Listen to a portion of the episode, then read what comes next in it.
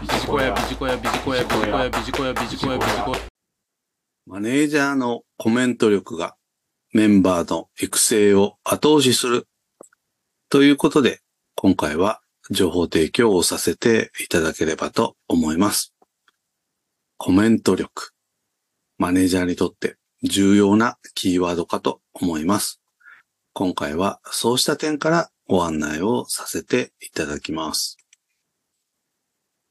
上司に期待される役割は支援型リーダーシップに転換しつつあるように思われます。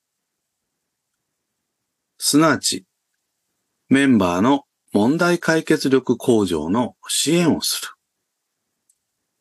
自らマネージャーが問題解決をするのではなく、メンバーの問題解決力向上の支援をする。そのためには、コーチング型リーダーシップ。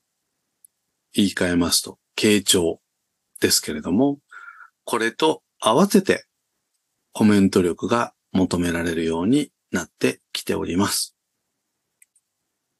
今回はコメント力強化の4つの鍵ということでご案内をしてまいります。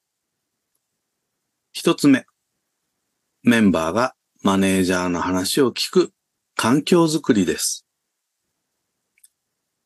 日頃の信頼関係、とても重要です。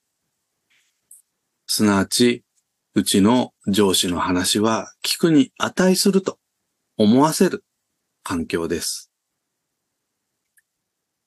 逆に言いますと、上司が説教モードではメンバーは聞く気になれません。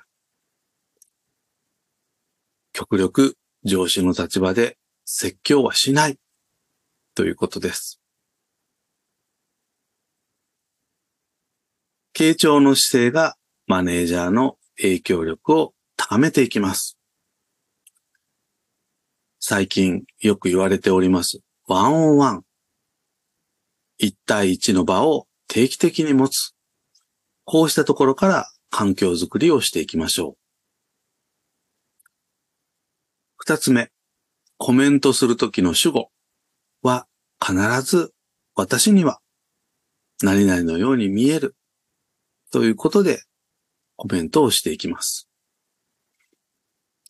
日本語は主語を省略しがちです。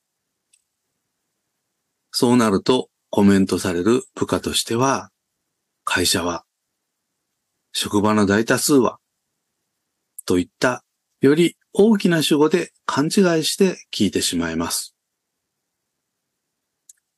これが場合によっては人格否定に捉えられてしまいますから、マネージャーは要注意です。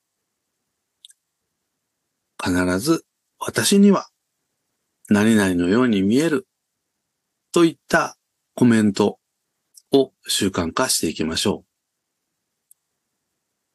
う。三つ目。具体的なねぎらいをした後に課題を事実ベースで指摘をするということです。印象や思いではなく事実ベースで指摘をする。そのためには日頃から観察をする。事実を記録する。これがないと指摘はできないということです。最後に四つ目。建設的に締めるということです。君には近い将来、リーダーとして頑張ってもらいたいと私は思っている。期待しているので課題解決に頑張ってほしい。など。そして行動が改善をした場合は即座に承認をしてあげる。私が先日指摘した点良くなったよ。のような形で信頼関係を築いていきましょう。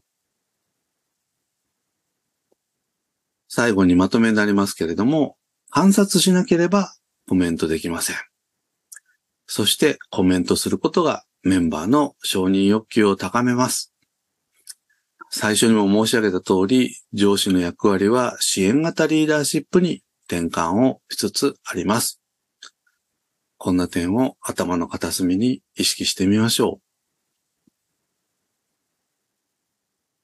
以上、マネージャーのコメント力がメンバーの育成を後押しするということで情報提供をさせていただきました。ビジコヤ